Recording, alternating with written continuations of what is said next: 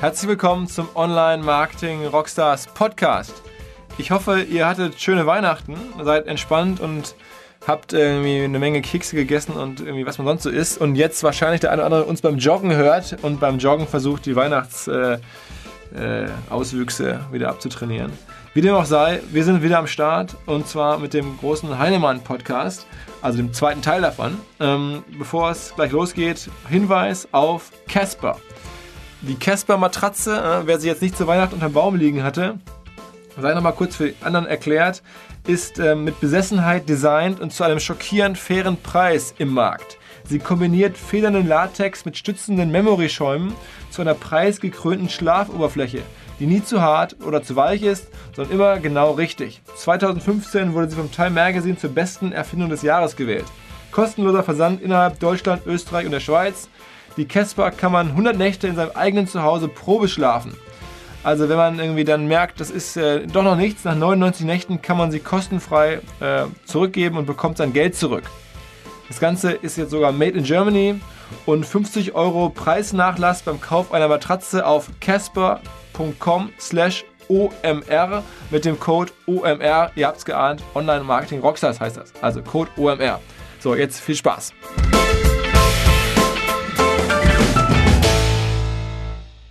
Der Online Marketing Rockstars Podcast. Im Gespräch über digitales Marketing und manchmal, was sonst noch so los ist. Der Online Marketing Rockstars Podcast. Mit Philipp Westermeier. Also gute Zeiten. Äh, gute Zeiten für, für Unternehmer. Für, ja, äh, absolut, absolut. Und am Ende auch für Marketing, weil das Geld ja dann im Ende zumindest ein Stück weit auch wieder in Marketing fließt. Ne? Also, weil die wollen ja was Neues aufbauen und das geht ja meistens dann doch irgendwie nur in Marketing. Klar, aber dann siehst du natürlich, sag mal, dass 80 Prozent, äh, habe ich jetzt gerade eine Statistik gelesen, 80 Prozent der neuen digitalen Werbespendings im letzten Jahr sind halt zu Google und Facebook geflossen, ne? weil du ja letztendlich ein Oligopol des Kundenzugangs äh, hast, ja, von relativ wenigen Plattformen, die halt letztendlich den Kundenzugang äh, kontrollieren. Und das ist eigentlich eine ganz, äh, ist auch ehrlicherweise eine ganz spannende Frage, wie das eigentlich regulatorisch ist, ne? äh, weil für mich ist eigentlich nicht die relevante Frage, dominiert jetzt Google den Search-Markt oder dominiert Facebook den Markt des Social Networkens, ne, was auch immer das genau ist, sondern letztendlich ist für mich die, die, die, die relevante Frage eigentlich regulieren, äh, sind die nicht letztendlich, äh, äh, kontrollieren nicht die Kundenzugang ähm, und, und nehmen dadurch natürlich so sozusagen die Marge aus sehr, sehr vielen anderen Geschäftsmodellen äh, mit raus, weil sie letztendlich den Kundenzugang versteigern über ihre Dann müsste man das Argument weiterspinnen und sagen, nicht nur schöne Zeiten für VCs, äh, mhm. sondern und für Unternehmer, sondern vor allen Dingen besonders schöne Zeiten, weil das ganze Geld dann irgendwie zu Google und Facebook fließt. Gigantisch gute Zeiten für Google und Facebook. Ja. Und, und ehrlicherweise daraus resultierend, ja, wir kriegen zwar das Geld, ne, also sozusagen wir jetzt als VCs, äh, weil äh, Geld nach Anlage sucht. Die Frage ist aber natürlich schon, kriegen wir das eigentlich mit sinnvollen Renditen investiert in einer Welt, wo der Kundenzugang von relativ wenig Plattformen kontrolliert wird. Ja. Weil natürlich schon der Netzwerkeffekt, und ich meine, das ist ja das bei digitalen Modellen so wahnwitzig stark ist, dass letztendlich so dieses, dieses deutsche Mittelstandsmodell, was du ja immer mal hattest, ne, wo du sagst, du hast viele kleine Firmen, die sind Weltmarktführer im Bereich äh, Zahnputz, äh, Zahnbürstenköpfe ne, und sind da Weltmarktführer und machen da 20 Prozent Rendite seit 20 Jahren. Das ist natürlich in der digitalen Welt sehr viel schwerer, weil sozusagen Nischen viel transparenter sind. Ne, weil wenn irgendwas interessant ist, dann buchen halt die Leute da viel Geld auf Google und Facebook und das äh, werfen irgendwelche schlauen Analysetools, werfen das halt aus und jeder äh, halbwegs äh, findige Mensch äh, sieht halt Nischen viel, viel schneller als vorher. Und das andere Thema ist natürlich schon, äh, dass letztendlich die äh, sozusagen die, die, der, der Netzwerkeffekt große Firmen sehr, sehr stark begünstigt und da natürlich auch zu einer überproportionalen Wertakkumulation führt. Ne? Also wenn du guckst, glaube, von den zehn größten äh, börsenkapitalisierten Firmen äh, weltweit sind, glaube ich, sechs mittlerweile digital basierte Firmen. Und das waren vor 10, 15 Jahren, war das irgendwie Klar. Wahrscheinlich nur Microsoft. So, und, und, und, und daran sieht man, glaube ich, ja, wie, und, da, und das muss man natürlich mal gucken, wie viel bleibt dann eigentlich noch für die anderen übrig, ne? Weil das Deutschland natürlich so traditionell KMU basiert und die ganze Förderpolitik in Deutschland spielt sich auf KMU-Ebene ab oder sehr, sehr viel davon. Und, und, und ich würde halt sagen, die relative Position von kleinen, mittleren Unternehmen in einer digitaler werdenden Welt mit digitaleren Wertschöpfungsketten nimmt eigentlich ab. Äh, eigentlich müsste man eher gucken, wie erreicht man es eben überproportional große Unternehmen neu zu erzeugen. Das heißt nicht unbedingt, dass man Unternehmen, die jetzt schon groß sind, ne, was ich, irgendwelche Automobilkonzerne oder sonst irgendwas, dass man denen zu mehr Größe im Digitalen verhilft, äh, sondern vielleicht eher, dass man sagt, okay, wie können eigentlich neue große Digitalunternehmen entstehen? Also weniger Gießkanne, sondern mehr gucken, wo können Plattformen entstehen. Gibt zumindest eine gewisse Logik für. Ne? Ähm, und die Frage ist natürlich, wie realistisch ist das? Ja? Ähm, und kann man das verordnen vom, vom ich, Staat ich glaube, in einem föderalistischen äh, Land der großen Koalition und so. Ist, ist das sehr schwer, aber man muss natürlich schon fragen, ähm, zu was führt das? Und, und meine These wäre, wenn man da jetzt nicht irgendwie sich was überlegt, wird das halt zu einer, zum sukzessiven äh, Wettbewerbsfähigkeitsverlust von Deutschland und auch von Europa führen. Das ist ja auch die These, die Scott Galloway hat und sagt, Europe is irrelevant when it comes to innovation. Ne? So und sagt letztendlich von den äh, 50 größten Unternehmen sind, glaube ich, mittlerweile nur noch sechs europäisch. Und das waren halt mal zwölf oder 15 mhm. äh, vor zehn Jahren. So und ähm, aber glaubst du denn wirklich, dass diese ganzen Zahnbürstenköpfe, Türklinken, Schrauben, was immer also die, Deutschland groß gemacht hat, neben der Automobilindustrie, dass die alle wirklich so ein massives Digitalisierungsproblem haben? Oder wird das auch ein bisschen herbeigeredet durch die Medien und durch die ganzen Beratungs- und, und Dienstleister, die dann dieses Ökosystem auch mit profitieren?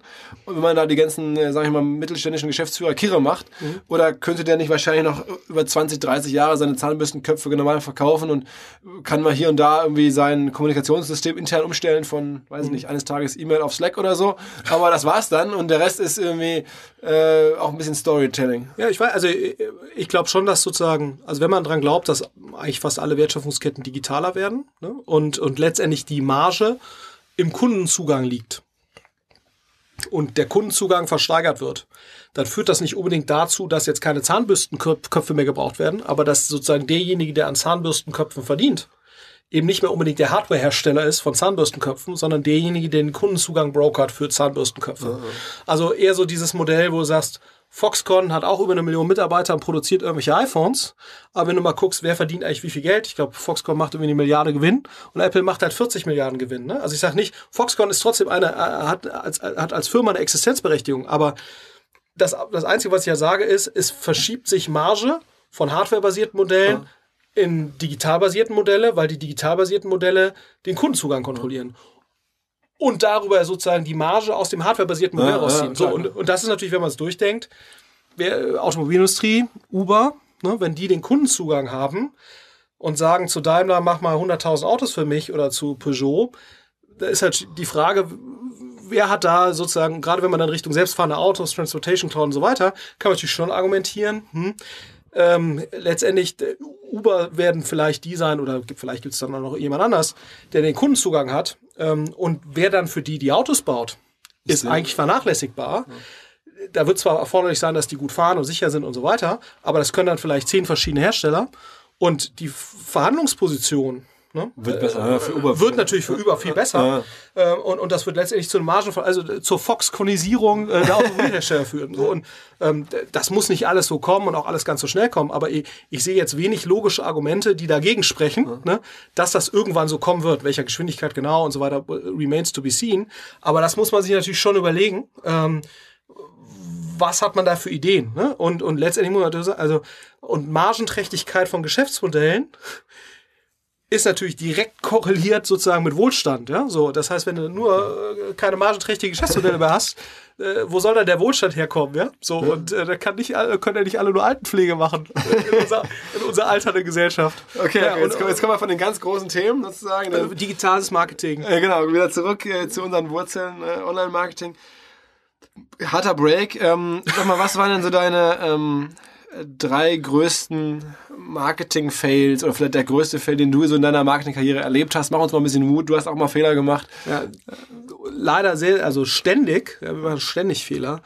Äh, also ich glaube, äh, ja, können wir ruhig ein bisschen weiter zurückgehen vielleicht. Also ein, ein ganz, ich war mal äh, etwas stärker involviert in der dunklen, dunklen Zeit meines, meines Lebenslaufs, war ich auch mal re relativ lang bei der Firma Yamba engagiert. Mhm. Schö schöne Produkte für Jugendliche. Ja. Nein, kleiner Scherz. Und ähm, Und äh, da war ich eben auch äh, mit dem Christian Vollmann, äh, insbesondere der heute äh, das sehr schöne Produkt nebenan.de auch macht ja. und, und da vorher bei eDarling sehr stark engagiert war, haben wir damals eine, eine Plattform so im, im, im, im Friend-Scouting-Segment, äh, ich sage jetzt mal nicht Casual Dating, aber so, so eins über Casual Dating, I Love hieß das. Die waren ja. damals relativ relevant, ich ja. weiß gar nicht, was da rausgekommen ist. Na, und da haben wir eben auch in den Frühphasen des äh, versucht, äh, Frühphasen der, der SEO-Bemühungen, so 2001, war es glaube ich 2002 oder 2003 oder sowas, haben wir dann eben sehr aggressiv Link-Building betrieben und dann natürlich es auch geschafft, wirklich mal das, die Domain ilove.de wirklich ein Jahr komplett aus dem Google-Index zu feuern. Also man hat es dann nur noch gefunden, als man wirklich iLove wirklich eingegeben hat. alles andere war, war diese Domain nicht, nicht mehr auffindbar. Ähm, und äh, das ist aber fairerweise dem, dem Top-Management der Firma. Oha, Oliver ich, ahne, wer das gewesen sein könnte. Äh, äh, dem Top äh, zum Glück gar nicht aufgefallen. Weil Leo, äh, war damals noch nicht so auf dem Schirm. Aber das war natürlich schon ein, ein massives Fuck-up. Und was natürlich regelmäßig vorkommt, äh, ist natürlich auch mal schön, irgendwelche Mails, irgendwelche CRM-Mails an irgendwie zwei Millionen Nutzer, wo dann halt mal eben Vorname, Nachname eine Spalte verrutscht ist. Ja, okay, das, das, ja, okay. Solche Sachen. Ne? Das passiert natürlich auch ständig. Ähm, ähm, ja, oder auch eben TV-Spots, muss man sagen, äh, die, die nicht gut waren und die dann eben on air gegangen sind. Also ich würde es jetzt nicht unbedingt als Failure bezeichnen, aber wir haben der allererste äh, Tirendo ähm, Fernsehspot, den wir gemacht haben, der, der war gar nicht schlecht, aber der war schon, der war zu teuer für das Media-Budget, was wir hatten und so weiter. Und äh, der hat eigentlich auch nicht auf die Buying Factors eingezahlt, die wir eigentlich haben wollten. Der war kreativ und der war auch eigentlich gut gemacht. War das schon mit Sebastian Vettel? Das war dann schon mit Sebastian Vettel, der war auch echt, äh, der war auch sehr schön und der war auch kreativ, sehr schön umgesetzt. Wir haben aber auch die Agentur auch nicht gut gebrieft, so, das war das Resultat war nicht gut. Okay. So, aber das, äh, das war schon ein teurer, teurer Fehler, ne? Weil, Trotzdem äh, für euch ist die Sache gut ausgegangen? Ja, so? da, das ist ja dann, äh, wenn du lernst. In allen Fällen? In, ja, nicht in allen Fällen, also bei uns gehen ja auch viele Sachen schief, das ist ja Teil des, Teil des Geschäfts, aber die, die Idee ist ja auch nicht keine Fehler zu machen, sondern die Idee ist ja eben idealerweise die Fehler nur einmal zu machen.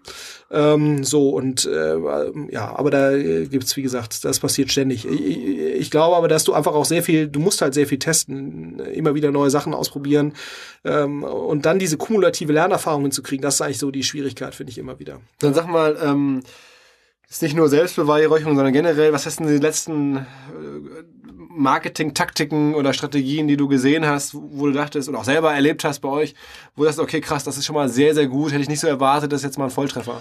Ja, also ich glaube, was schon, was schon, wo ich auch relativ stark involviert war, schon, das ist auch wieder ein bisschen länger her, ne? Aber ich glaube, so dieses, dieses Entdecken von, von TV als sozusagen Performance-Kanal damals bei Zalando, aber auch eben diese Wechselwirkungen zu den Branding, äh, zu den, zu den Performance-Maßnahmen herzustellen. Das war schon, das war schon super und daraus ist ja auch eine Reihe von, ich meine, dem sind ja auch eine Reihe von Leuten gefolgt, äh, letztendlich von der Denke.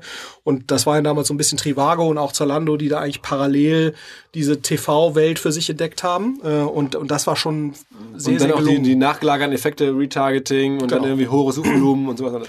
Äh, ich glaube, das war schon, das war schon gut. Äh, jetzt mal ganz konkrete äh, Taktiken, was schon ein tolles Ding war letztes Jahr hier von den About You Kollegen, äh, diese Crazy Christmas Aktion. Ich weiß nicht, wer das verfolgt hat. Haben wir auch drüber geschrieben äh, übrigens, liebe Hörer, einfach mal googeln About You Weihnachtsaktion, Rabattaktion. Das war schon, das war schon sehr gut, weil es eben zum einen sehr sehr viele Neukunden generiert hat über App Downloads. Ne? Ähm, und es eben auch so ist, dass bei den Kollegen habe ich jetzt mal so Leuten hören, dass eben auch die Nutzer, die da gewonnen wurden, äh, nicht nur rein raus, sondern eben auch äh, zu einem nachhaltigen Umsatzeffekt und nachhaltig sehr guten Kunden geführt haben. Also und eben auch eine Reihe von Bestandskunden eben in die App äh, gebracht hat, die eben auch sehr relativ gute, äh, relativ gute Metriken hat im Vergleich zu Nicht-App-Nutzern und so weiter. Also das ist schon, das war glaube ich schon eine sehr, sehr runde Aktion und das ist eben wenn man, wenn man sich das nochmal anschaut, ich finde es ein sehr, sehr gutes Beispiel, weil häufig sind ja diese hochrabattierten Aktionen, ne, führen ja häufig zu Einmaleffekten, die dann aber quasi verhallen.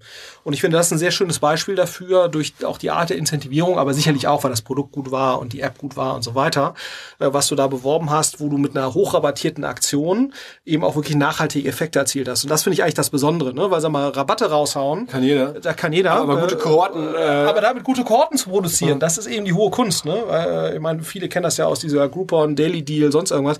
Da produzierst du mal schnell ein bisschen Umsatz. Ähm, aber sozusagen daraus jetzt Kunden zu machen, die jetzt nicht total abfallen gegenüber deinen normalen Kohorten, ähm, das ist ja eben äh, die, die, große Kunst. Und sicherlich, was auch ein sehr schönes Beispiel ist, was ja auch, äh, weiß gar nicht, ob ihr das schon mal hattet hier, äh, ist sicherlich so, sozusagen der Outbrain-Einsatz von einem, von einem Bubble, ne? Ja. Äh, die ja quasi gesagt haben, okay, ich nehme jetzt ein Bubble, äh, vermarkte Sprachkurse, ähm, vermarkte das letztendlich und nutze ein Outbrain äh, und Tabula äh, letztendlich so ein Stück weit wie SEA. Ne? Ja. Äh, und nach meinem Verständnis waren das somit auch die ersten, die das so ja. systematisch eingesetzt umgesetzt haben. Erzähl ich auch immer gerne von. Äh, und das ist, äh, finde ich, auch ein sehr schönes Beispiel. Äh, wie gut das jetzt genau performt hat, weiß ich nicht, weil ich die Zahlen da nicht kenne. Aber äh, so wie ich jetzt die handelnden Personen einschätzen würde, hätte ich jetzt mal gesagt, die hätten das nicht so weiter betrieben. Ja, und so häufig, wie man diesen Menschen sieht, der angeblich elf Sprachen sprechen kann, äh, auf den Bannern. Muss das funktionieren? Wollte ich gerade sagen. Da muss so, funktionieren. Äh, und, und wenn du mal guckst, wie wenig, für wie wenig Leute das bis heute Teil ihres Marketingmixes ist, inklusive unserer eigenen Portfoliounternehmen. Ich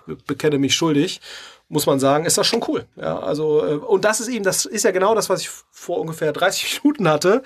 Was die offensichtlich hingekriegt haben, ist ja so ein Stück weit diese Skalierbarkeit von Storytelling. Also offensichtlich müssen die es ja geschafft haben, für sich Content-Erstellung und Aussteuerung dessen, was dann passiert, so systematisiert zu haben, dass sie eben in der Lage sind, das immer und immer und immer wieder zu machen mit dem Kollegen, der elf Sprachen hat und das äh, kann und das eben auch noch äh, oder lernen will oder was auch immer und das eben äh, dann auch noch in diversen Sprachräumen. Ne?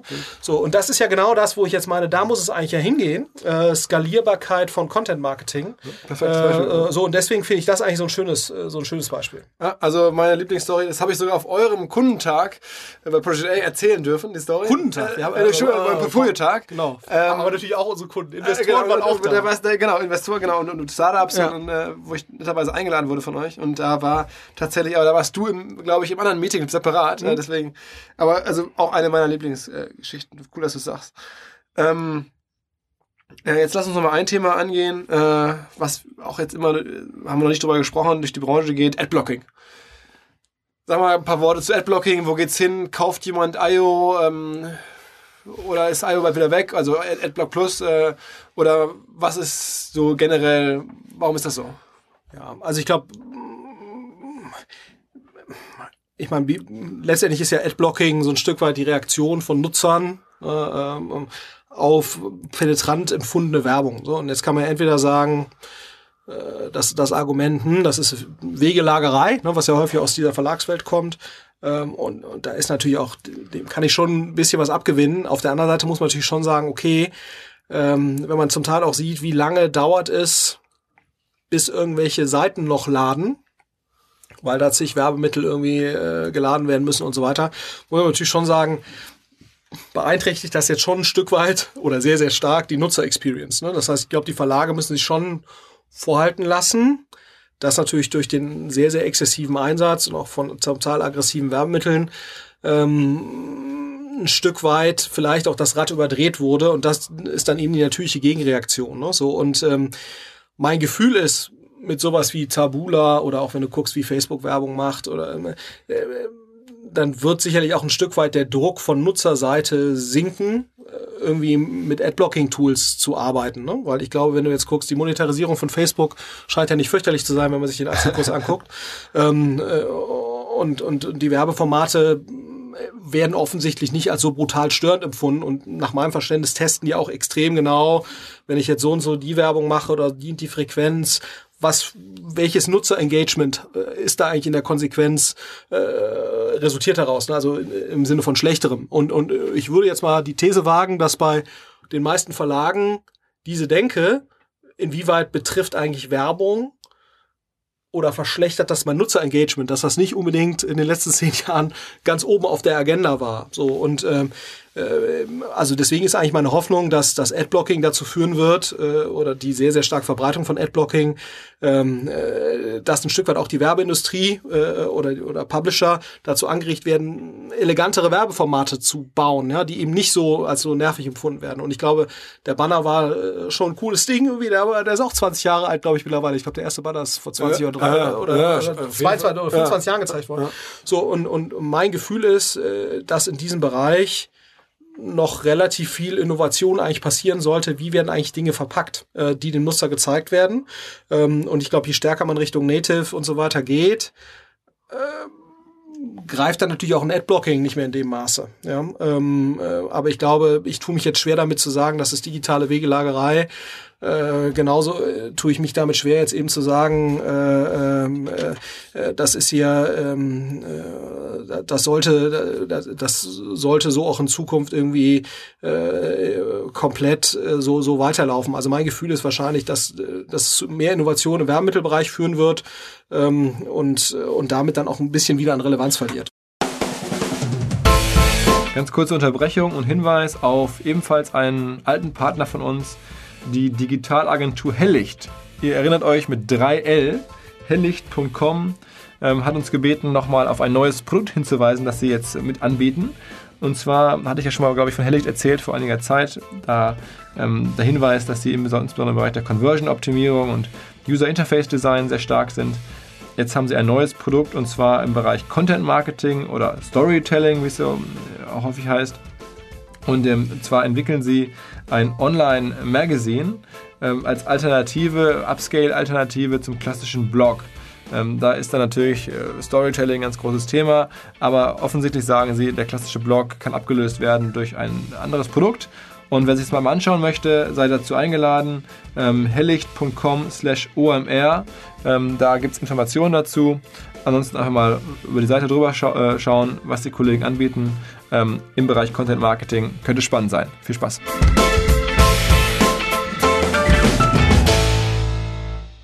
Sag mal, du jetzt, äh, ist, ist denn IO so ein, so ein richtiges bankable Business? Also du bist jetzt ein VC und ich habe das Gefühl, die machen das ganz geschickt, immer mehr ähm, so zu tun, oder was heißt so zu tun, also hinzubekommen, der Tim Schumacher und so, mhm.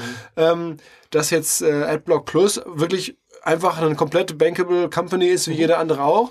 Am Anfang war es ja so, hatten, glaube ich, die Wahrnehmung viele im Markt, ey, das ist irgendwie so ein, so ein Fraud-Game und das mhm. kommt irgendwie kurzfristig. Mittlerweile hat man das Gefühl, oder ich habe das schon seit einer ja. Weile, irgendwann kauft Google den Scheiß für eine Milliarde oder so, mhm. oder, oder, oder, und ähm, äh, alle gucken sich überrascht an. Ja. Also, wie siehst du das? Ist bankable oder nicht?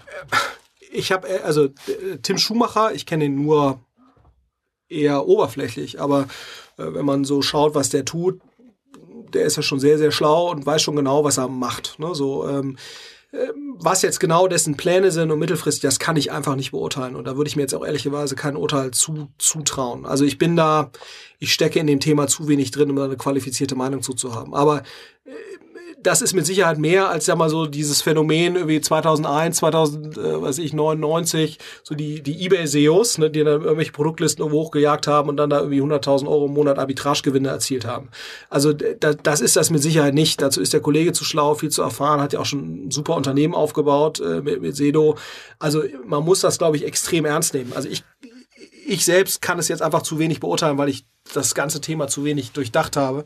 Und ich versuche eigentlich immer nur, mich nur zu Sachen zu äußern, wo ich irgendwie das Gefühl habe, da kann ich was Substanzielles zu sagen. Das kann ich jetzt schlichtweg bei ihm nicht. Ähm, ähm, aber klar, also äh, es ist jetzt nicht komplett abwegig, dass aufgrund der Relevanz, die das Thema hat, dass mir irgendwer sagt, boah, das nervt mich jetzt hier, das stört mich, das kaufe ich jetzt mal eben weg für einen gewissen Preis. Ja.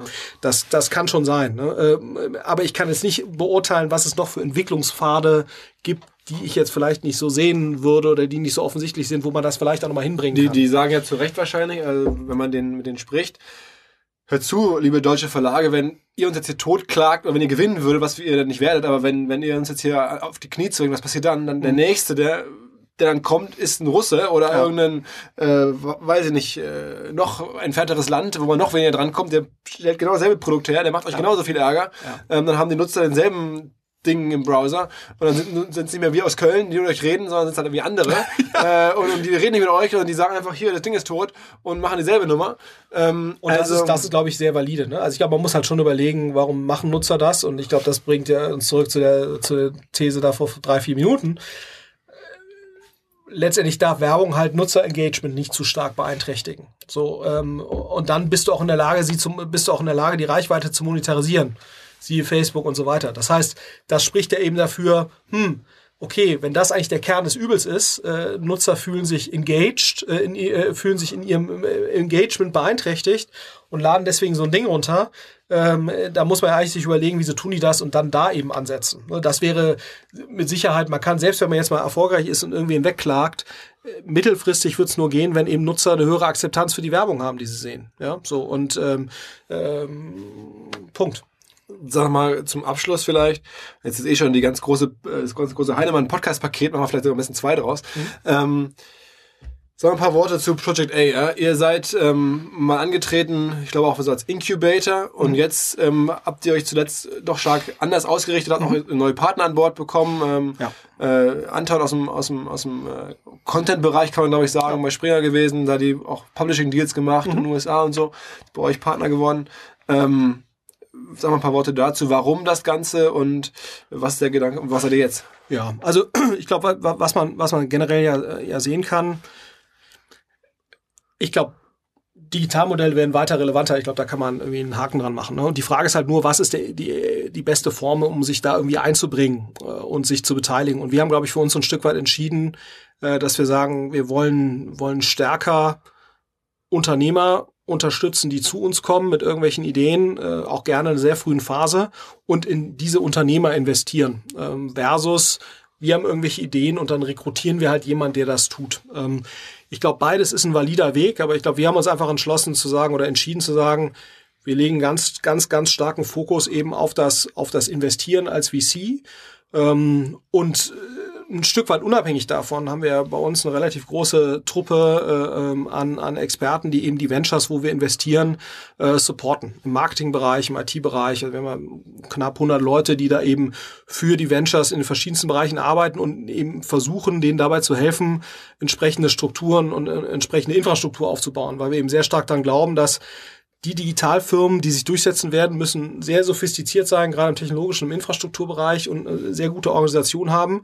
Und ich glaube, wenn man das in der frühen Phase richtig anlegt, äh, da bin ich auch so sehr starker Verfechter der Konfigurationstheorie, wenn du einmal auf einem guten Pfad bist, dann determiniert das auch dein eine gute Weiterentwicklung going forward. Und, und, und ich glaube, wenn du in der frühen Phase da die richtigen Anlagen hast, gerade was Organisation und Infrastruktur angeht, dann trägt dich das äh, eben in einem, in einem besseren Korridor weiter, als wenn du das nicht tust. Und ich glaube, darauf sind wir ein Stück weit ausgerichtet und das wollen wir eben gerne mit Unternehmern machen, äh, die, die zu uns kommen, versus immer dieses äh, Inkubationsmodell, was ein Stück weit vorher im Hintergrund, im Vordergrund stand. Ähm, und und das, das hat sich so über die, über die Zeit jetzt entwickelt und du siehst ja fairerweise auch ein Rocket investiert heute auch, auch deutlich mehr, als sie, als sie das noch vor ein paar Jahren gemacht haben, wo sie auch sehr starken Fokus auf dem Inkubationsmodell äh, hatten. Es ist auch nicht ich meine, wir haben jetzt hier bei uns im Podcast unter anderem von, äh, von, von Sven Schmidt häufig die These gehört, naja, in der Welt wo Mobile so relevant ist, ist eh Inkubieren und Klonen vor allen Dingen mhm. so ein bisschen vorbei, weil auf einmal ist überall in App Stores die Original-App eh drin und mhm. irgendwie wird auch bevorzugt behandelt von, von, von, von, von Google und Apple ähm, und ist halt sofort international verfügbar auf Knopfdruck. Mhm. Also das ganze Klonen hat sich in der Mobilwelt eigentlich ein bisschen erledigt. Siehst du das auch so?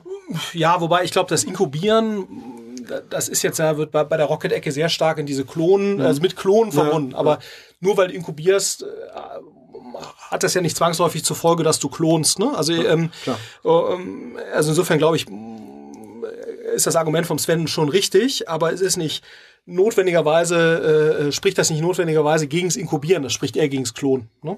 Ja. Ähm, äh, ich glaube, was nochmal was noch mal ein Punkt ist, was Sven ja auch zum Teil sagt, dass äh, das sozusagen er, er, er es so sieht, und das sagen auch einige andere, dass die Know-how Bestandteile, die einen Rocket vorher so relevant gemacht haben, mh, dass die heute mehr Common Knowledge sind, weil sozusagen mehr Leute wissen, wie man AdWords macht und so weiter. Und das war ein wesentlicher Differenzierungsfaktor von, von, äh, von Rocket in der frühen Phase. Wie macht man SEA, SEO und ein paar andere Sachen. Ähm, äh, und das ist eben jetzt eher Common Knowledge.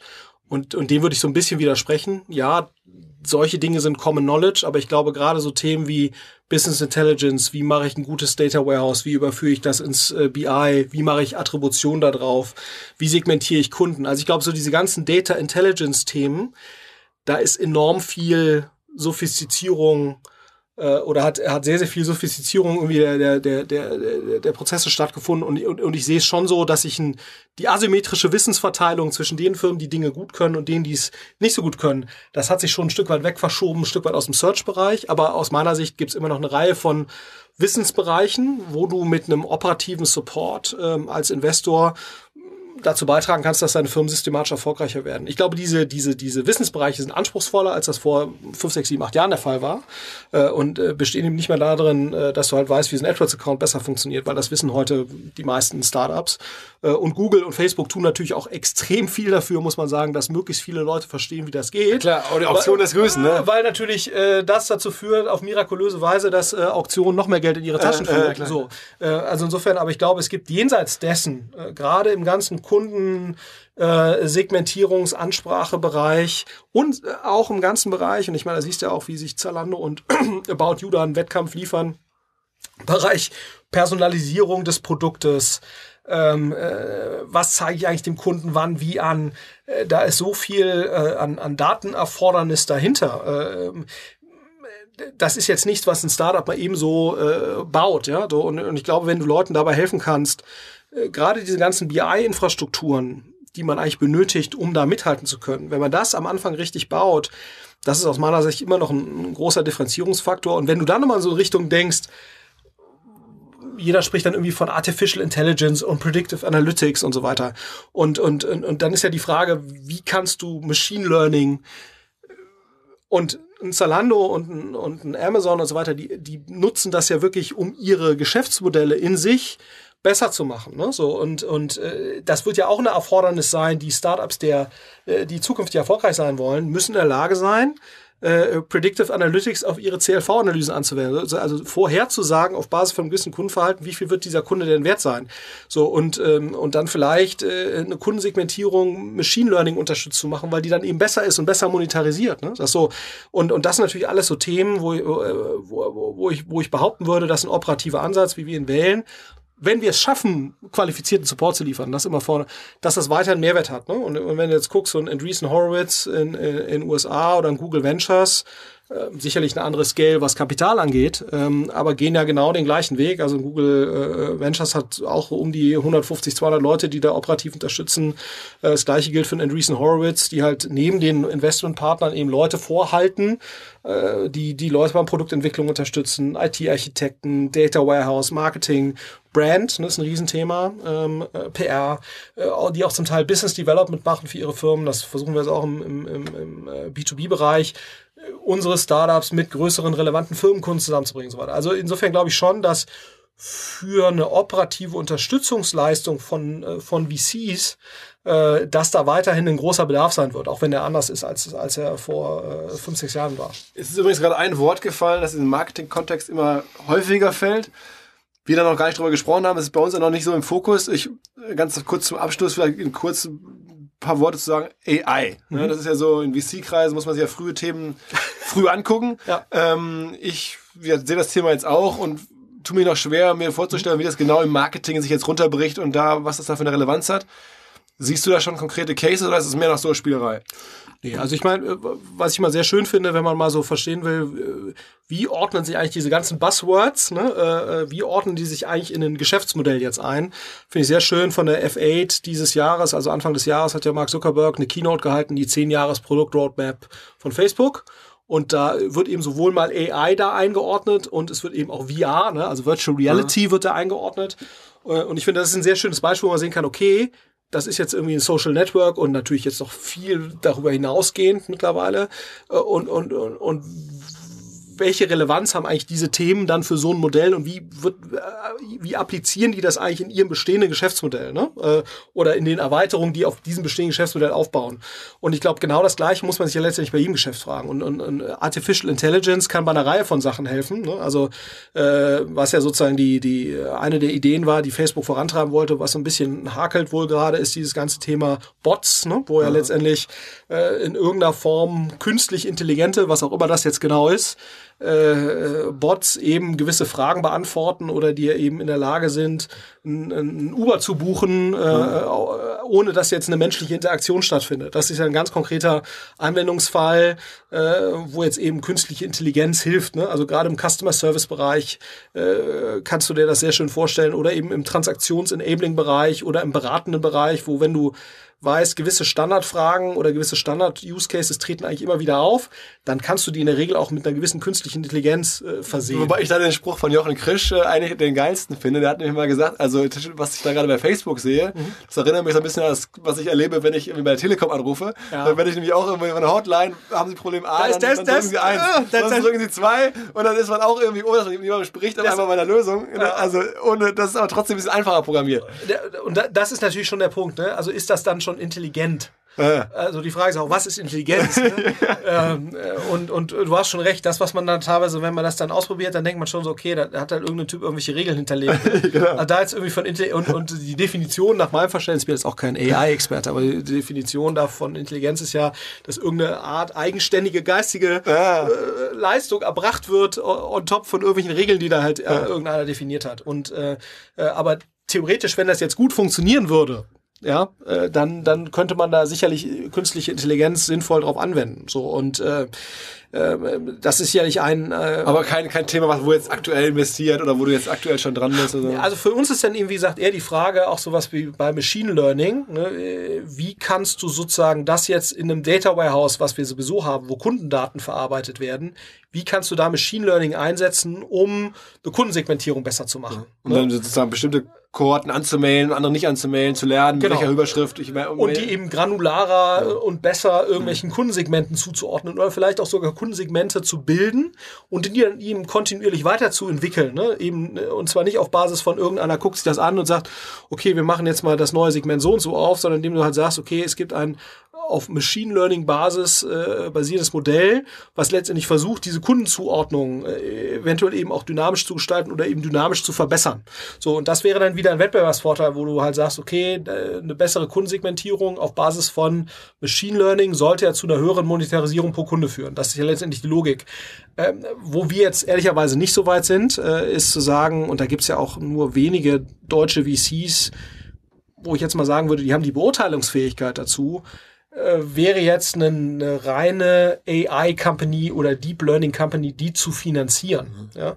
Ähm, aber das ist sicherlich ein Weiterentwicklungsbereich, den ich auch bei uns sehe ne? Äh, und den ich ehrlicherweise auch in den meisten deutschen VCs sehe, äh, wo man sagt, okay, ähm, wir müssten eigentlich, wenn das wirklich so relevant ist, und davon gehe ich mal aus, müssten bei uns eigentlich Leute sitzen, die in der Lage sind, solche Sachen wirklich zu beurteilen. Weg von reinen B2C-Themen beurteilen hin ja, zu. Aber, genau, wobei wir investieren fairerweise auch sowieso schon so 40 Prozent in digitalen Infrastrukturthemen, sowas wie Spryker oder CrossEngage oder so. Ne? Das heißt, das sind sowieso schon, wir investieren schon relativ B2B-lastig ähm, oder infrastrukturlastig, aber sozusagen das geht ja dann noch, das ist zwar Infrastruktur, äh, aber das geht ja dann noch mal eine Ecke darüber hinaus äh, äh von, von, äh, von, so, von sozusagen dem den Anspruch, ne, weil zurzeit investieren wir in digitale Infrastruktur, die dazu dient, B2C-Internet zu empowern. Ne? Das ist ja letztendlich so ein bisschen unsere unsere Denke. Wir verstehen B2C-Internet ganz gut oder transaktionale Geschäfte ganz gut und deswegen müssen wir eigentlich auch die die Infrastruktur verstehen, die die powert äh, ein Stück weit und deswegen investieren wir da so ähm, äh, oder äh, versuchen das zumindest. Und, ähm, äh, und das ist dann, dann letztendlich geht dann nochmal ein Stück weit darüber hinaus, weil das dann ein Building-Block ist von Infrastruktur. Ähm, aber eben wieder mit einem, mit einem relativ hohen Kompetenzanspruch in einem ganz spezifischen Bereich. Und, und äh, da werden wir uns auf jeden Fall verstärken müssen. Ne? Äh, zurzeit ist es eher, wie kann man das eigentlich anwenden für Consumer Internet? Innerhalb der Infrastruktur, ohne dass es jetzt für den Endkonsumenten unbedingt visibel ist, dass da vielleicht Predictive Analytics dahinter steckt. Ähm, ähm, ähm und man muss mal gucken. Ich meine, eine Reihe von amerikanischen VCs oder äh, zum Teil auch englischen investieren ja sehr stark in reine AI-Modelle. Äh, Hast du denn noch generell für unsere Leute, die jetzt hier zuhören, noch, sagen wir mal, zwei, drei Tipps von Tools, aber du sagst, Mensch, das will ich mir mal angucken, da ist vor kurzem was uns irgendwie, ich weiß, du hast ja eigene Tools, CrossEngage, MyNotes, Spriker, schon alle im Portfolio, aber sonst noch irgendwelche Sachen gesehen, wo du sagst, Mensch, das habe ich gesehen, das war mal ein geiles Ding, so jetzt nicht unbedingt AI, aber irgendwo, wo du sagst, puh, guter Service oder sowas?